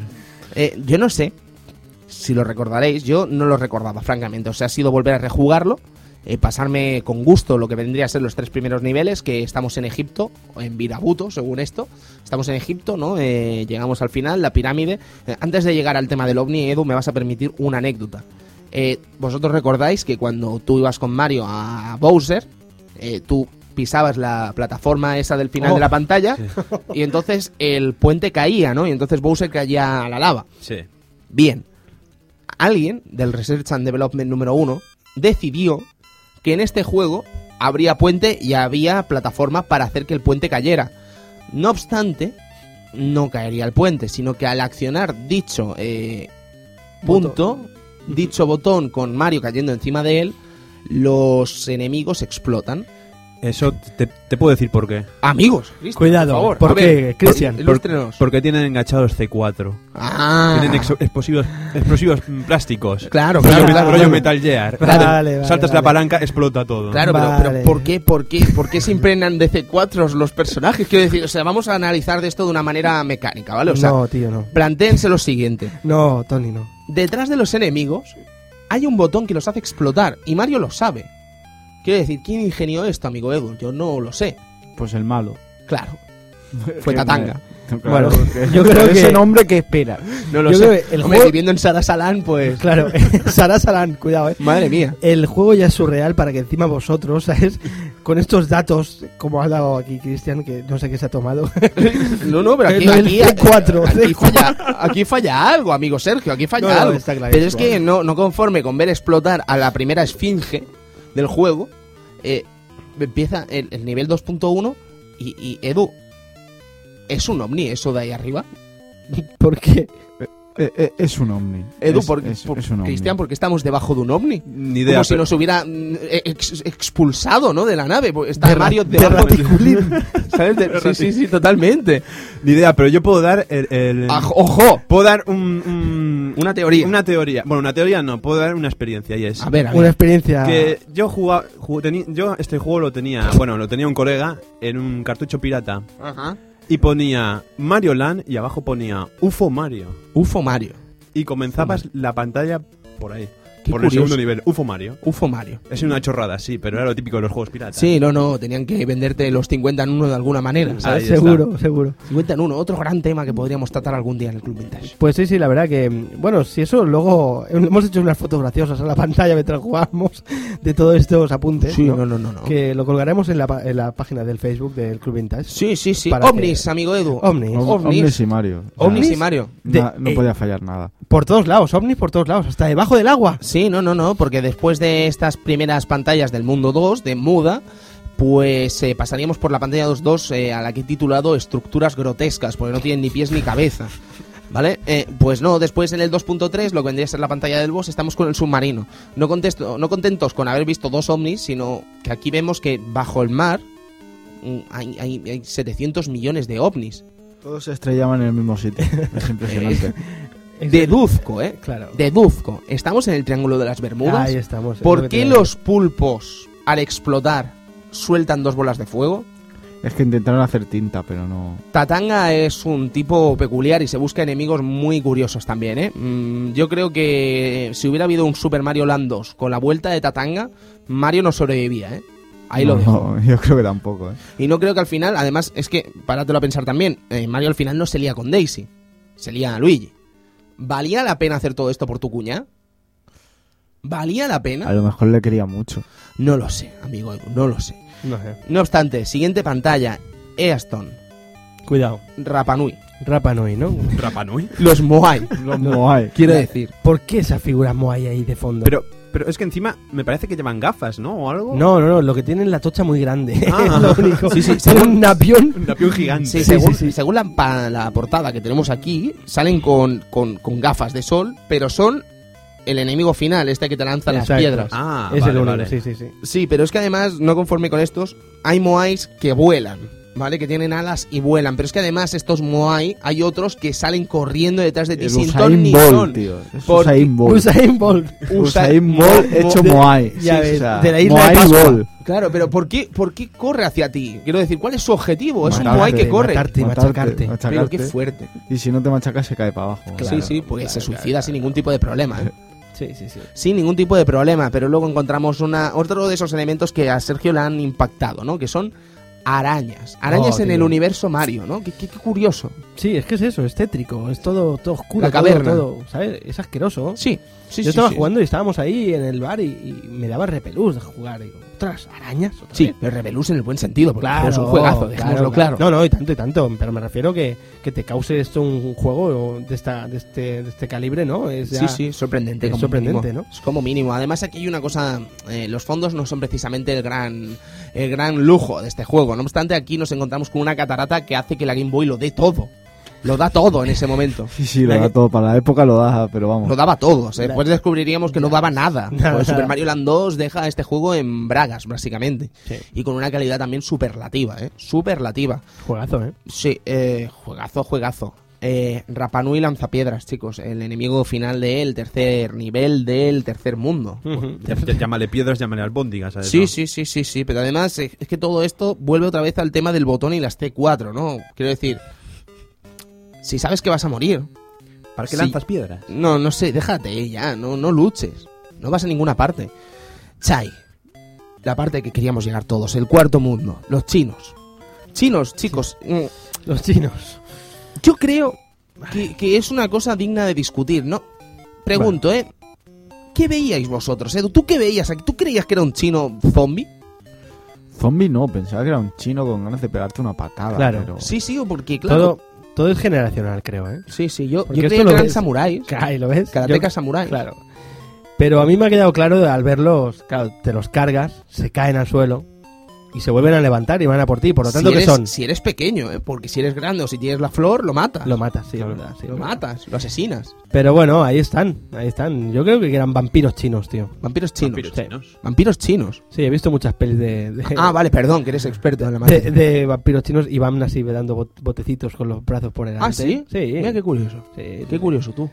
Vaya, vaya. No, no, yo ya os digo, yo cuando vi que Mario luchaba de tú a tú con un tío de su misma altura, como mínimo me dejó perplejo, ¿no? De pensar, ostras, que no son Goombas precisamente, ¿eh? Que es un tío. Que están matando a un tío, Mario. Sí, sí, sí, Mario, por su cuñá hace lo que haga falta. Pues sí, ya lo veo. Lo que haga falta, chinos y más chinos, todos ahí atacando a lo loco por esas montañas y esas cañas de bambú. Yo creo que más estereotípico que esto no hay nada, amigo Sergio. ¿Y en qué mundo teníamos la serpiente esa? La serpiente. ¿Te acuerdas de la serpiente o no? ¿Cómo, ¿Cómo olvidar la serpiente? Yo creo que era en el mundo 3, una serpiente muy graciosa que Edu seguro sé que le ha gustado la O serpiente. sea, esos ojos. Esos ojos, Edu. Te miran con cara de no me mates, por favor. ¿Sabes? Pero soy, soy lo más honrado de este juego. Sí, no me tío. mates. Sí, tío. Yo... ¿Te, te, te escupe fuego, Edu? ¿Qué, qué tenía gases o qué? sí, tío, no o sea, no es culpa suya, es Claro. una maldad. eh. De hecho, la historia de juegos que hipnotizan a, todos los- a toda la gente. ¿En serio? Creo que sí. Eh, la gente va por Uf, ti. entre el C4 y el, y el Edu que... que, que- El Edu quiere, quiere salvar a esa quiere salvar- Es normal, es normal, Es que porque le veía los ojillos y... Los ojillos eso de no me mates, por No. favor, que estoy aquí sin hacer nada. De hecho te sabía mal, ¿eh? Intentabas hacer un rodeo por encima, saltar de alguna O manera sea, para hay no otros matarla. bichos que dicen, me da igual, la araña esa fea, me da igual, ¿sabes? Pero tú párate a pensar, el momento es en que matas a la serpiente, como a cualquier otro animal de estos del juego, porque casi todos tienen esta misma animación, ¿vale? Tú ves el cadáver del bicho en el suelo y de golpe pega un saltito y desaparece de la pantalla, ¿sabes? Ujú. O sea, es curiosísimo eso, ¿eh? Es cruel, es es, cruel, cruel, es lo ves cruel. ahí, es cruel, dices, o sea, lo chafo y ahora el tío se, se va. Y encima la serpiente es que es peor porque es más cruel aún, parece Claro. mucho más cruel. Eh, Chicos. ¿y, la- y las abejas aquellas con la lanza? Las abejas con la lanza, o ¿De dónde- mosquitos, o Mosquitos o, o algo, hormigas ¿no? aladas. Sí, mosquitos con lanza. es Edu, ¿de dónde sacaban la lanza, tío? No lo sé, yo pensaba que era el abejón que lo tiraban y hacían... "Joder". Tenía Pero- muchos aguijones. Impresionante. Claro. Bueno, ¿Qué más? bueno, ¿Qué más? la ¿Qué última más? pantalla, chicos, mítica, perdona, Cristian. No, iba a sacar el tema también del robot, que me hacía gracia. ¿Qué robot? El robot, robot es que verdad. te lanzaba la cabeza. Sí, Así, eso sin- es lo que ¡Oh! decía yo, ¿qué- el qué ovni era- ese. ¿Qué era eso? Yo creo que era un ovni. ¿Un ovni? Sí, una era- cafetera, ¿no? Algo. No sé, yo Era creo que una era un cosa ovni. rara con ojos. Un robot de cocina, Nivel ¿no? 2 estamos hablando, ¿eh? Sí, sí, sí. Sí, sí, sí, sí, yo creo que era un ovni. Con Pero bueno, ojos, con- ojos. Con ojos. Porque, amigo Edu, Las Eres- balas tenían ojos. los misiles tenían ojos. No tan graciosos como los de Super Mario Bros. Sí, pero sí, pues imagínate si no ha costado saber si tienen ojos o no. eh. Te pensabas que era un brillo, ¿no? Sí, sí, sí, yo pensaba un brillo, claro, la pantalla de la Game Boy ahí súper enana. Pues ¿qué quieres, ¿Qué Edu? quieres? Es difícil, es difícil. Lástima Sí, que no. Cuesta, cuesta distinguir el bigote de Mario con, con el principio de, de su de su chaleco, ¿sabes? Sí, sí, sí, Impresionante. es un gran sprite el de Mario, ¿eh? Hombre, por supuesto, y clásico, clasicazo. Brutal, brutal. Eh, última pantalla, chicos. Avión. Maravilloso, ¿eh? Maravilloso. Con los pájaros ahí viniendo, las minas aéreas. Bueno, pájaros por llamarle de alguna manera, porque algo que es igual de tamaño que, que un avión No es un pájaro. no es un pájaro. Es un monstruo. Es un monstruo alado. Sí, sí, sí, sí, ¿Sabes? sí. Pero mira qué graciosos que van con, con, con casco, Con ¿eh? En la casco. portada. Son graciosísimos. Sí, sí, sí. Y luego tienen unos bichos también que, que van en aviones y te lanzan cohetes. Cohetes, por cierto, muy mal lanzados, porque van hacia la derecha cuando deberían ir a la izquierda. No sé si os habéis percatado de ese pequeño percance Mm. de los eh, aviadores contratados por el amigo Tatanga, que tendrán un destino bastante cruel también. Curioso, curioso como mínimo. Y algo que he descubierto viendo un speedrun en YouTube es que las minas pueden ser eh, destruidas. Pero creo que necesitas unos cuantos disparos. ¿eh? Unos cuantos disparos, sí, sí, sí. Sí, sí, sí, sí. Mira esas flotantes, ¿verdad? ¿Te refieres? Sí, sí, sí, sí, esas minas flotantes. ¿Y qué decir de cuando pasabas de nivel a nivel, ¿Qué? que veías a, la- a Daisy y de golpe y porrazo qué pasaba con Daisy? Pero ahora llegamos a eso, Vale, amigo. venga, amigo. Ahora llegamos a eso. Porque resulta que en, en esta pantalla, pues eh, nos enfrentamos a dos final bosses. Una nube random, sí, una nube, no sé por qué, y luego al mismísimo Tatanga en su nave espacial, que es asesinado y no lo volvemos a ver en nuestra vida. Porque mira que Daisy, por ejemplo, después tuvo cierta popularidad y ha salido, pues, salió, debutó, si no me equivoco, en el Mario Tennis de Nintendo 64. Lo hemos visto en Mario Kart, lo hemos visto en Mario Parties, pero lo que vendría a ser la, la- corte de Tatanga y compañía no la hemos vuelto a ver jamás. Jamás. Y ojalá me equivoque, ¿eh? Me encantaría equivocarme, pero a Tatanga no lo hemos vuelto a ver en nuestra vida. Este simpático alienígena que no volvimos a ver, amigo Edu. ¿Qué fue de él? Sí, A lo mejor es que ha muerto de verdad. Vaya. podría, podría. silencio, Vaya. tío, Ha sido terrible. Este- Ha sido, un, Ha habido- ha- ha sido un silencio. Lo, lo piensas y a lo mejor ha muerto de verdad. Sí, que es verdad, tío. No sé. El primer Mario Mira, muerto. mira. Qué triste. Reflexión. Ha muerto. Con la cara que tiene. Tatanga. Con esa cara. Terrible, chicos. Entonces ya sí, rescatas a Daisy y os vais en una nave que ni sin ton ni son estaban allí.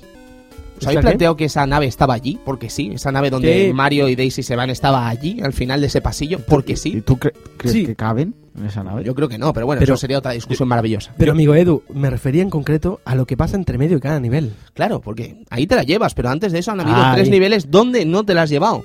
¿Qué pasa? De- de- te dices, hola Daisy, O Daisy, oh Daisy, o Daisy, Y o de- Mario. Oh Mario, thanks. Y de golpe porrazo, ¿qué pasa? Explota y se transforma en un bicho. En un bicho de esa pantalla, en esto. Y se va. Ahí, esta es la canción, exacto. ¿Sabes? Yo creo que era más versemblante el asunto de Sorry Mario, but your princess is in another castle. ¿No? Sí. Creo que tenía más Sí. sentido.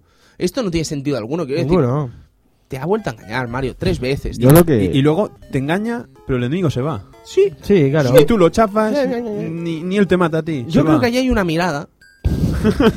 allí hay una mirada como las de la semana pasada de Zelda, De Zelda. donde se miran el enemigo que se va y Mario de forma triste, porque Mario no cambia la cara, ¿sabes? Se va triste. Yo Es lo que me amigo. pregunto más bien es como los enemigos se pueden transformar en Daisy y después petan y sale él. Eh, Domina la técnica ninja. Si se ponen C4 Se pone- antes, esto se domina la técnica Hace- hacen un. ¿no? Claro. Un jutsu raro y no Claro. sé. Acababa el juego, Cristian, si nos acabamos el juego así, porque sí. Pues la verdad es que no, ¿no? No, yo no lo sabía esto, yo no me acordaba, o al menos no lo recordaba. Pues sí, eh, la verdad es que acabas el juego con un detalle que a mí me pareció gracioso, que era, dejas un avión para coger una nave, Vale. Perfecto, Vale. Sí, sí. Hombre, te tragas... Bueno, sí, pues esto, yo, sé, yo prefiero una nave. vale, pero ibas en un avión. Por- porque no cabían, no cabían. Claro, en la otra sí que cabe. La otra sí que Ya caben. lo veréis, ya. Ya, Disfrutad de este ta- juego. Tamaño, tamaño Mario, nave es... Sí, sí, sí. es- No, no tiene ni pies ni cabeza, maravilloso. Bueno, Pero sí, pero ¿qué pasa, no? Que le acaban los créditos y resulta ¿Y qué que pasa? empiezas otra vez el juego y es más difícil, el nivel difícil de Super Mario Land. Un nuevo reto sí, ante ti. sí que es un nuevo reto, ¿no? Empiezan a salir enemigos en el aire sin venir a cuento, Sí, sí, sí. se sí. Multiplica todo. Un se poco, más, un poco Master Quest. un po- sí, un poco más, te acuerdas. Todo más enemigo, más bicho, más lento, porque la, la Game Boy tampoco Iba ya, pobre... Pero iba Iba. suavita, ¿eh? El juego iba muy Ujú. suavito, el juego en Sí, Game Boy. sí, muy, sí, muy sí. suavito. De hecho, sacrificaban, por ejemplo, el asunto de que no podías ir hacia atrás en la pantalla, ¿eh? Oh, Sergio. el- la, la, te- la, La teoría la teoría de- que- de- del, del vivir el presente. Sí. Porque es un juego, amigo Edu, es un juego muy sabio. ¿Sabes? Que es un juego que vive el, eh, el presente. Carpe diem, ¿no? De los, de los videojuegos. es un juego que si se te pasa un objeto o pasa un enemigo en lo que tú tienes vis- de, de visión hacia, hacia atrás, Ya no existe. ya no existe. Claro. ¿A ti te molesta esa mosca o esa cosa que está ahí?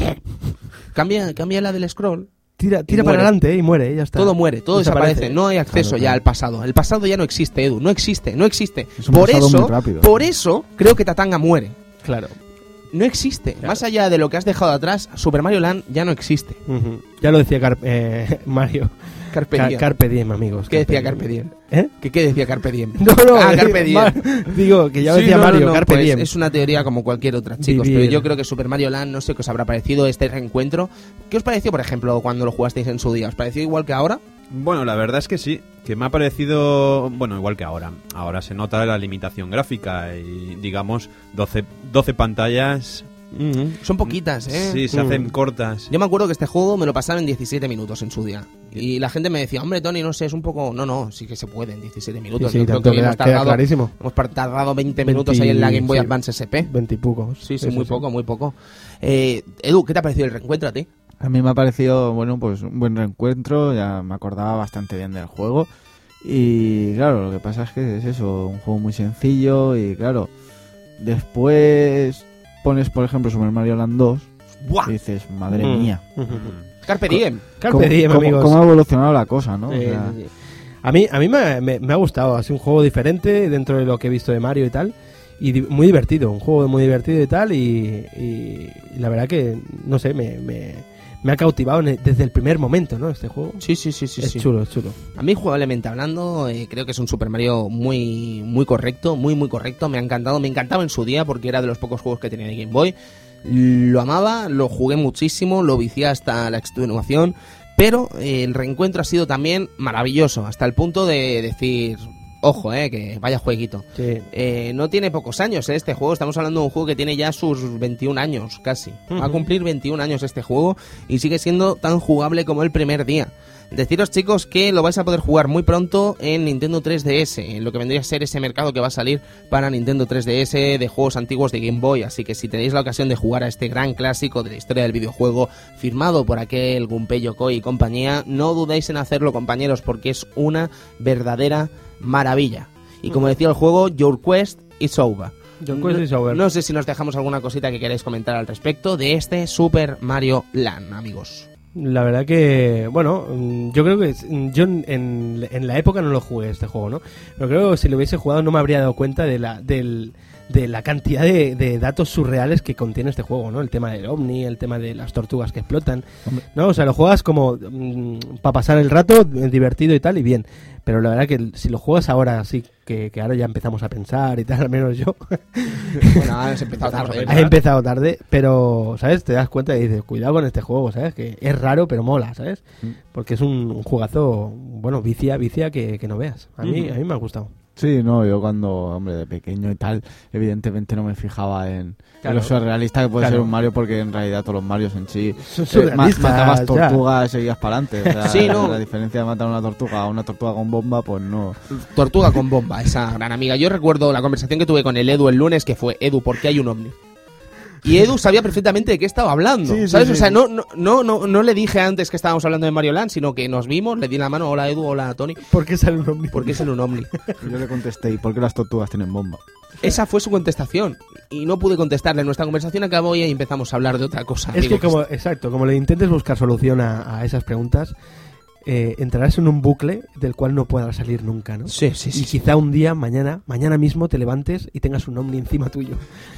Sin ningún tipo de intención más que estar encima tuyo, con un halo de luz, amigo Cristian.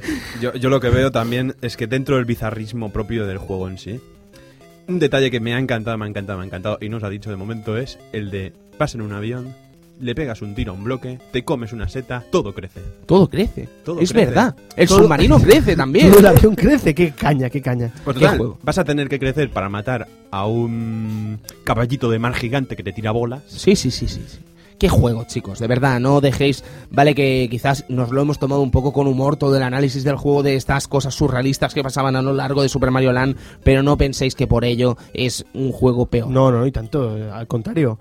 O sea, llegar a hablar así de un juego es, es que es, es lo que lo que Hace lo grande esta obra. Claro, y es lo que intenta transmitir, ¿no? Simpatía, un juego que, que dentro de lo, lo- que es la saga yo lo he visto más oscuro que, que cualquier otro, ¿no? Pero bueno, que, que sí, sí, o sea, es un juego divertido y que te, te arranca una sonrisa y, y un buen rato que te Sí. pegas ahí. Y Pero- creo, creo, sí, perdona, Cristian. Pero em, lo iba a decir al Sergio, sí, puede ser un juego muy oscuro, muy negro, con personajes muy feos. Pero ¿qué otro juego cuando le das al botón de pausa te sale pausa con dos Con dos corazones? corazones, Con dos tío, corazones. es verdad. Maravilloso. Es amor. Qué Es precioso. Os voy a decir una cosa, chicos, eh, ¿vale? Mm, lo que queráis, pero creo que 14 millones de compradores No pueden estar equivocados, ¿no? no, pueden estar equivocados, Está eso para comenzar. Y pocos juegos de los que hemos tenido en el club de los juegos de 5 estrellas han rozado siquiera esa cifra de 14 millones. Totalmente de acuerdo contigo. Por algo será. Ujú.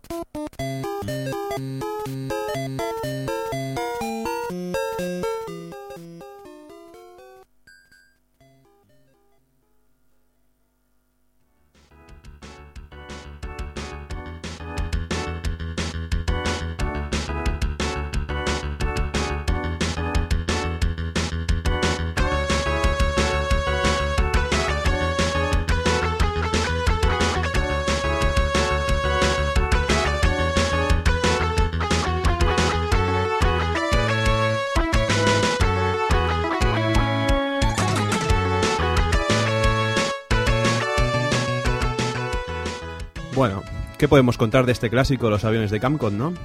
con este personaje, este Shin Kazama, que parecía una mujer. A mí me gustaba. ¿Te gustaba? Me gustaba el juego. Ah, vale.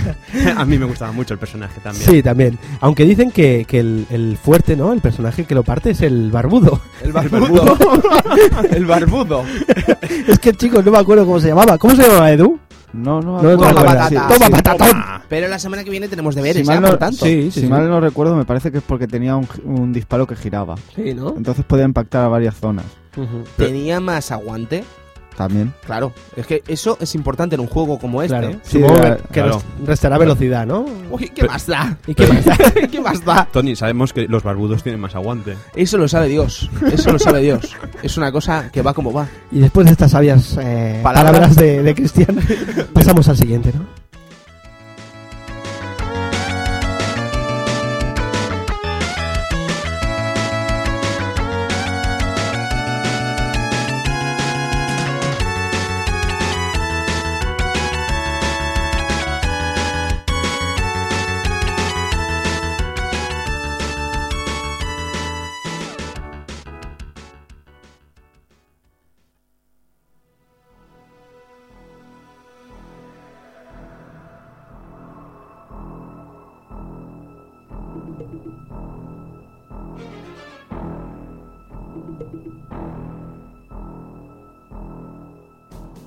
Pues con esta, esta pedazo de pieza tan, tan buena, ¿sabes?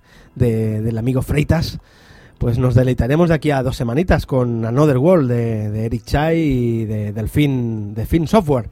Un jugazo que, que hay que, hay que recordar y, y hay que amar, porque es un juego digno de, dig- digno de amar y que, que la verdad que no sé qué ha pasado, ha desaparecido en el tiempo este juego. Un, un personaje que, que- le trataba, tra- trataba sus juegos de, de una manera maestra. O sea, ¿lo habéis jugado o no?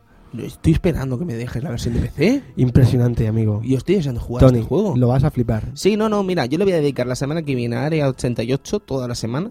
Y la siguiente, que ya habré acabado exámenes por fin, la pienso dedicar a Another World, porque es un juego que sé que hay que ser, debe ser, perdón, jugado. Debe ser Totalmente. jugado. Eh, y bueno, no sé, el- gran parte del leitmotiv del Club Vintage, al fin y al cabo, es redescubrir estas obras. Exacto. Es resituar eh, a estos personajes. Y yo creo que Another World es casi casi uno de los grandes juegos que van a pasar por este club y que van a servir precisamente para situarlos de nuevo en su contexto y en la historia de la historia del propio videojuego. Como se merece, la verdad. Ahí estaremos entonces, Ahí dentro de está. dos semanitas. Another World.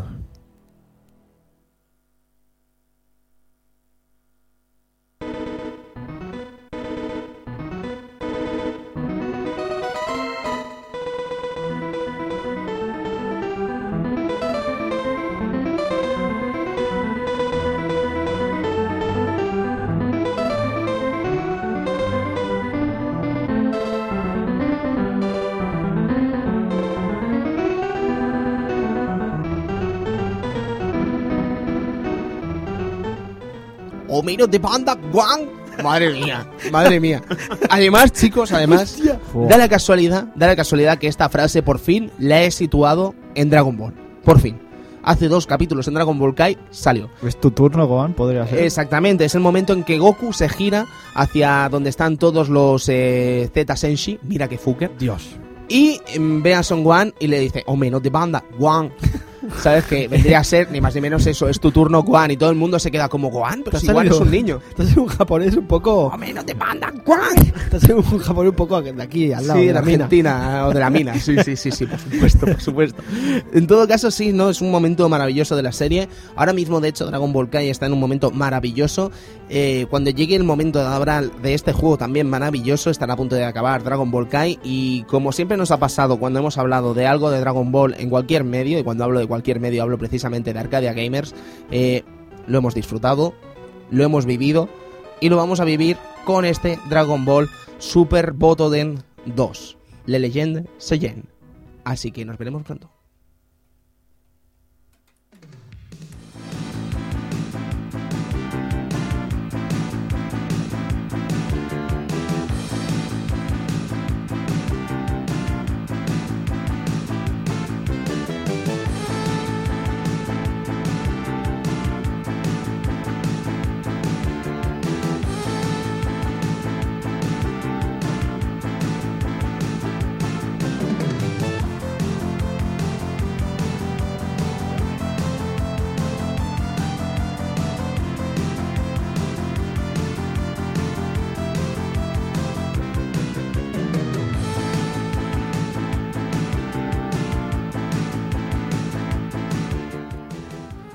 Es Tecnos, chicos. Es, digamos, la piedra angular por la que se entienden hoy en día los beatemaps.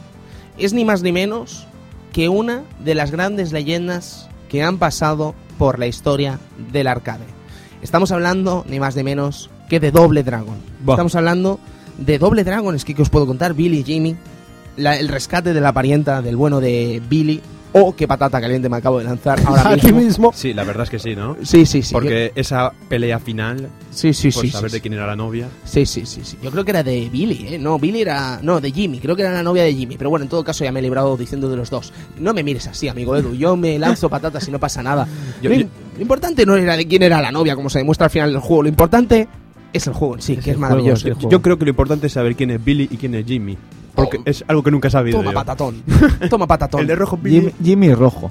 Pues sí. y Billy el azul. ¿Por qué lo sabes, amigo Edu? ¿Lo sabes por el Double Dragon o lo sabes por The Rage of the Dragons? Lo sé por el doble Dragon de, Ya, ya, de ya. Neo Geo, el Rage of Dragon, evidentemente. Ya, ya, ya, ya. Claro, y la película también. Oh, qué gran Oh, película. qué gran película. La Oh. repasaremos por aquí, además haremos un gran repaso de lo que vendría a ser toda la juegoteca de Doble Dragon y toda la gente que había detrás de Tecnos y además tendremos un invitado muy especial. Tendremos a Saigon Onindu.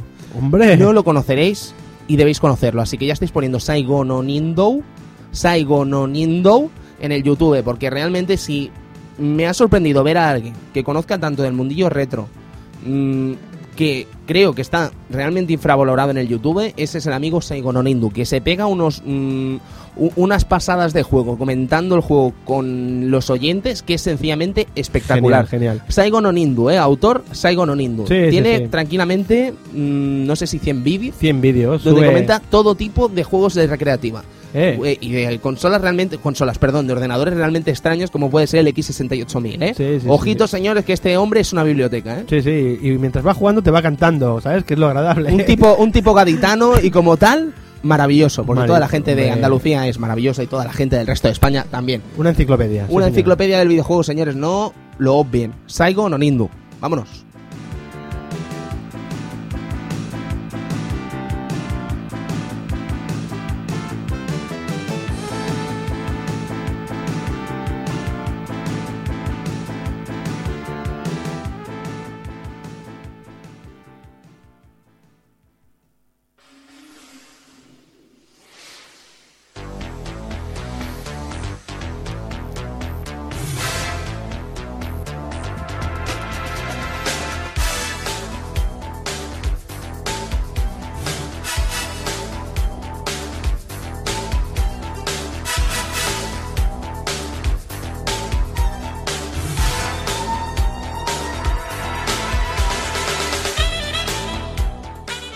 Y bueno, nos vamos chicos con el que ha sido, espero, un pequeño y humilde homenaje al amigo Gunpei Yokoi. Decir que si queréis ve- ver más sobre Gunpei Yokoi, hay muchísimos libros donde podéis leer sobre ello, ni más ni menos, por ejemplo, el eh, Ultimate History of Video Games del amigo Steve Leken. Eh, tenemos todo tipo de biblioteca Nintendo en Estados Unidos que podéis acceder a ella desde muchos puntos de referencia, como por ejemplo mi querida y librería en Barcelona Gigamesh, a la que podéis acudir y pedir distintos libros sobre este mundillo del videojuego. Mm, Por desgracia, en España no tenemos lo que nos gustaría sobre este mundo, eh, excepto algunas cosas como las escritas por John Tones y poco más que decir. Poco más, la verdad. sí, Por sí. desgracia, lo que vendría a ser la librería de videojuegos en España está más que maltratada, está totalmente ninguneada. Y es una auténtica y verdadera lástima. Y no, no me sirven las novelas de Resident Evil precisamente. No, no, no. Yo estoy hablando de conocimiento que se merece el que es un arte o el que va a ser un arte como es el que va a ser este que es el videojuego. Así que bueno, esperemos que esta situación cambie. No sé si cambiará, pero creo que no, de momento. Así Bueno, que esperaremos. La, la esperanza es lo último que se pierde. No obstante, Tony. chicos, exactamente, gracias Sergio, pero si entendéis inglés, eh, de verdad, no dudéis en acudir a estas librerías maravillosas. Eh, si estáis en Barcelona, ya estáis yendo a Gigamesh y acceder a, estas, eh, a estos libros, porque de verdad que vale la pena. Ujú. Conocer la historia de nuestro medio, la conocer la historia del videojuego. Eh, Sergio, amigo, buenas noches. Buenas noches, amigo Tony y estimados oyentes. Espero que os haya gustado el programa de, de Super Mario. Eh, Land. Y, y- y nada, y este ha sido el primer programa que le hemos dedicado a un juego de, de portátil, que eso Sí. para mí es importante. No sé si para vosotros os la traía a- al, ¿Al Pyro? al Pyro o no, pero, pero a mí me, me ha sido, me ha sido curioso y ha sido digno de... de- Tocará pronto a Sega Saturn, supongo, y a otras consolas, amigo Edu. Sí, de hecho es una, una de las faltantes, ¿no? Ya, Game Gear, Sega Saturn y Ne- poco más. y poco más. Y, Y mimar Neo un poco y más Neo Geo. Master System. Claro que sí. Bueno, Neo Neo Geo, Geo y no se nos olvide. Neo Geo la tendremos pronto, amigo Cristian. Sí, bueno. Eh, buenas noches también y decir que yo también tenía un amigo que metió una Game Boy en la lavadora. Todo el mundo metió una Game Boy en la lavadora de alguna manera u otra. Ga- Game Boy es la consola con más accidentes que, que ha soportado y ha sobrevivido a mucho tiempo. Hombre, y tanto. Sí. y tanto. Qué gran verdad, amigo Edu. Qué gran tocho. Los amigos de Wild Sí. Los amigos hermanos de wildgames.es, donde tenéis todos los programas a disposición vuestra, eh, tanto de Wild Games como del Club Vintage, eh, decir que bueno, que mordían las pilas para tener más batería. Ahí lo dejo. Chicos, muy buenas noches. Nos vemos la semana que viene. Hasta pronto. Adiós. ¿Mordían las pilas?